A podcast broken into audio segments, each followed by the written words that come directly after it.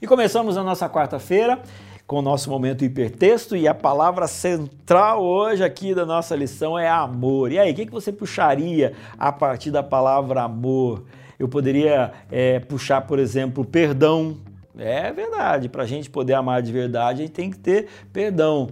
É, uma outra palavra que a gente poderia puxar aqui, vamos ver, é não ter preconceito. É isso aí, para a gente amar, a gente tem que tirar o preconceito do nosso coração. Afinal, não é amor, não é amar quem eu quero, mas é amar inclusive aqueles que são diferentes de mim. Isso daí é tirar o preconceito do coração, é perdoar e outras palavrinhas mais que a gente poderia colocar. Beleza? Olha só, me marque nas suas redes sociais, tira tira uma foto dessa parte aí, manda para mim para eu poder comentar com você e para a gente poder trocar uma ideia, beleza? Olha só, hoje a lição de quarta-feira está falando a respeito dessa unidade. Lembra que ontem eu falei um pouquinho ali no final sobre a questão da igreja, os irmãos, eventualmente uma igreja, um tá brigando com o outro, às vezes a igreja fica meio confusa tal. Então, olha só, você não precisa é, concordar com tudo que as outras pessoas pensam e fazem. Não, não é essa a ideia.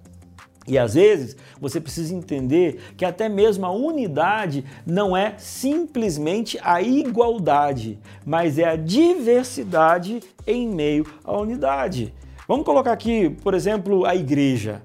Na igreja você acha que 100, 150 pessoas concordam com absolutamente todas as decisões? Não. Mas eu vou entender de que hoje a outra decisão prevalece. Eu vou entender que hoje eu posso falar um pouquinho mais forte sobre o que eu penso para que as pessoas possam me compreender. Mas a partir do momento que eu expresso, a partir do momento que eu converso e que de repente as coisas não são como eu gostaria que elas fossem, eu preciso ou apoiar, ou pelo menos me silenciar, ou pelo menos falar assim, ok, dessa vez eu não venci, mas eu também vou estar com vocês. Afinal, a vida é assim: tem hora que eu ganho, tem hora que eu perco. Agora, dentro de uma igreja em especial, é muito importante de que os irmãos que estão ali compreendam que apesar de que nós somos doentes pelo pecado, existe dentro de nós natureza pecaminosa, é importante a gente compreender de que quem está ali de certa forma, está mais próximo do Evangelho. E estar mais próximo do Evangelho significa estar mais propenso a amar os diferentes.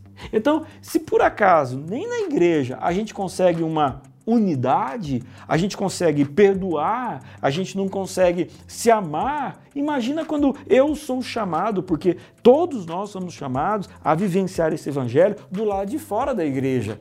Imagina, se eu não tenho isso dentro da igreja, como é que eu vou viver do lado de fora? Aí é a famosa bem-vinda hipocrisia. Então, dentro da igreja, a gente não precisa ter a unidade em absolutamente tudo, mas a gente precisa ter uma unidade mesmo em meio à diversidade. A gente não pode odiar o outro por pensar diferente de mim. E as pessoas que estão em volta, elas precisam olhar para aquela igreja e falar assim: ali existe um povo diferenciado. É um povo que ama, é um povo que aceita, é um povo que abraça os iguais e os diferentes. É uma, são pessoas que têm amor pelas palavras, amor pelas suas ações. Aí a gente vai ser conhecido no nosso bairro por verdadeiros cristãos. Porque cristão de verdade é aquele que ama, porque Deus, porque Deus é amor. Eu te convido mais uma vez a amar através dos olhos e do amor de Jesus Cristo.